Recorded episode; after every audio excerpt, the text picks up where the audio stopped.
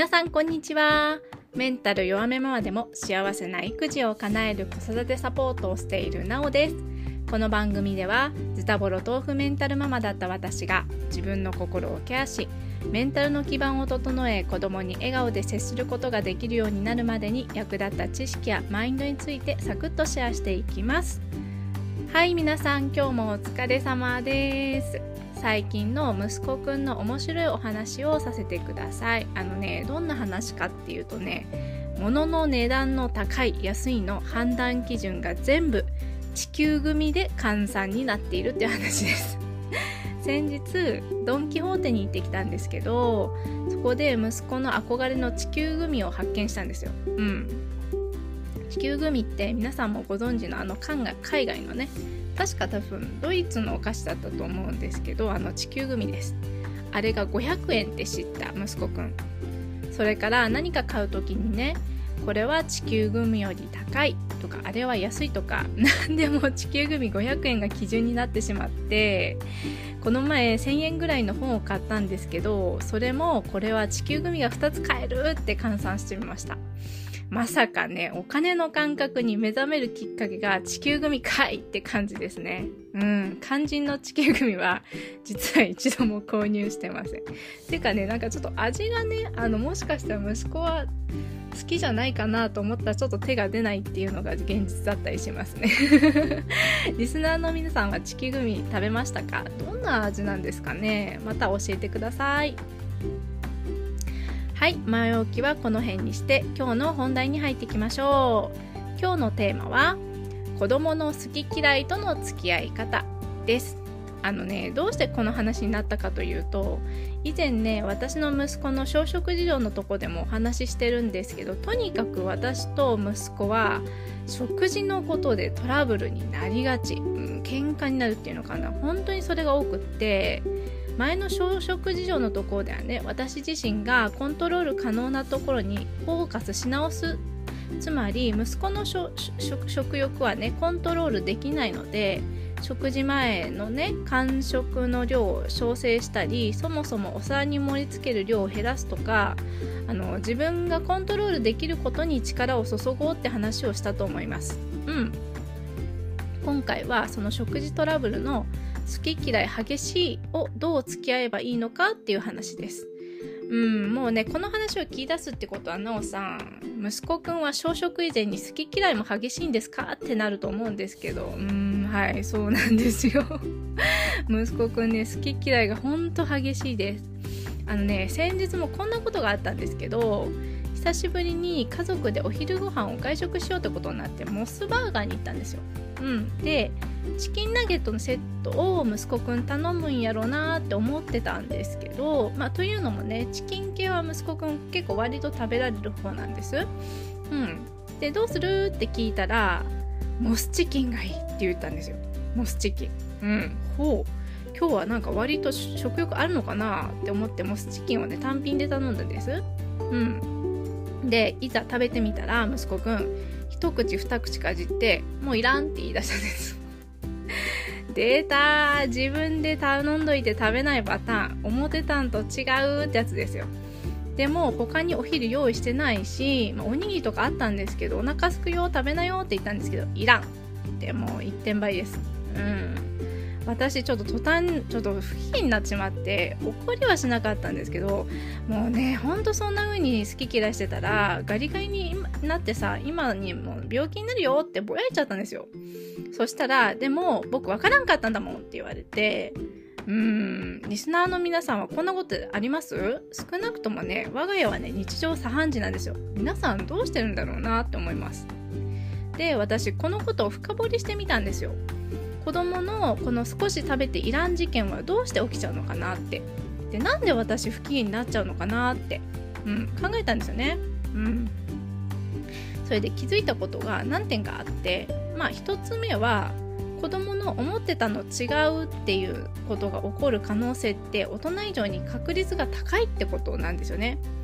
うん、これなんでかっていうと圧倒的に経験量と情報の蓄積量が大人に比べてまあ少ないからなんですよね。うん、さっきのモスチキンだってメニューの写真だけでねそれ見てね想像できる大きさも味もね食感も大人に比べたら判断材料が少ないから思ってたんと違うっていうのは、まあ、試した結果なわけなんですよね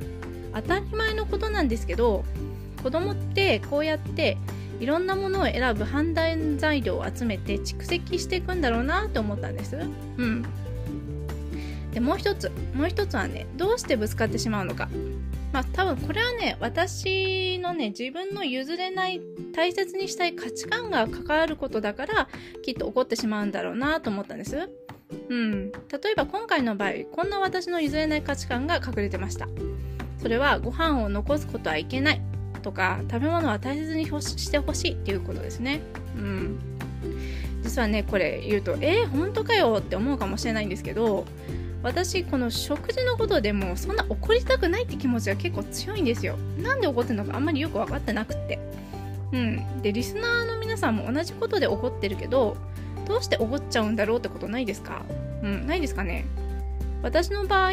どうして食事に関してこんなにこだわりがあるのかなって、まあ、ここを深掘りしてみたんですうんで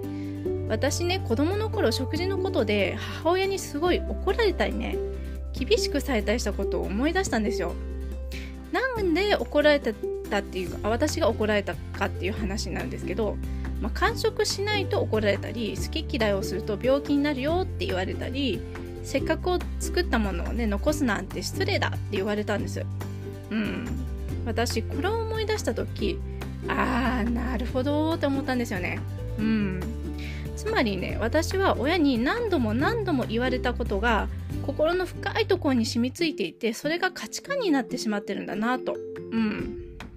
まあね。でもねそして当然ながらこれは息子には何ら関係のない話ですよね。うん。それが原因で必要以上に怒られるなんて息子からしたらたまったもんじゃないんですよね。うん。なのでこの点にこれからは気をつけてもし同じことで起こりそうになったらこれは自分の価値観が起こしてる頭のエラーだなって捉えるようにようにしようと思いました。うん。おそらくなんですが子供の好き嫌い。これは食事に限らず言えることなんだと思うんですけど親が自分の価値観のフィルターを通して見てしまって良し悪しを勝手に判断していることが結構あると思うんですよ。うん、だけど子供ってあなたとは違う人格を持った一人の人間だということを思い出してもしそれがねお試しになってしまうだけの結果になっても、うん、つまり途中で飽きちゃったりとか一口だけ食べるとかになっても。さっきも言ったんですけど好き嫌いかそういうものの犯罪材料になる経験を今は積み重ねてってる途中と捉えてみてはいかがでしょうか？うん。もやもやしたりイライラしたり怒ってしまいそうになることもねもしかしたらあるかもしれません。そういう時は自分の価値観が邪魔してないか今一度確認してみてもいいと思います。はい。というわけで今日は子供の好き嫌いとの向き合い方。子供の気まぐれ試して思ってたんと違うってなるのは多分判断材料の情報や経験を貯めてる段階だから起こってしまう。そしてそれにモヤモヤするのはあなたの価値観が邪魔してるからかもっていう話をしてきました。同じような子供の好き嫌いに振り回されて疲れてきたっていうお母さんにね響く内容になれば嬉しいです。さてそろそろエンディングです。今日もお知らせを一つ。もうすでにお申し込みしていただいた方には何度も何度もお知らせになってしまってすみません。私がワーマーみちさんと共同でやっている家族のメンタルケアメディアファミタスのイベントの開催のお知らせです。前回4月に開催しました子育てリアルボイスお茶会がパワーアップして今月開催が決定しました。前回も大好評いただいた企画です。前回はお昼日程だけで開催だったんですけど夜日程もね追加であの今回することになりました。日程は6月9日金曜日14時からと6月10日土曜日21時からの2回になります。Zoom によるオンライン開催になりますので全国どこからでもご参加していただけます。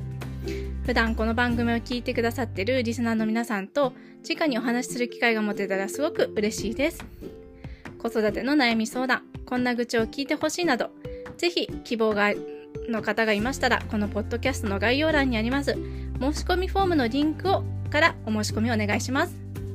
皆さんの参加お待ちしてますね。はいこの番組では過去の私のように豆腐メンタルで育児こじらせちゃってるわーって親御さんからのご感想悩み相談質問随時募集しています。ぜひこのポッドキャストの概要欄にあります公式 LINE のリンクからメッセージをお待ちしてます。インスタグラムの DM でも構いません。それではまた次回。ありがとうございました。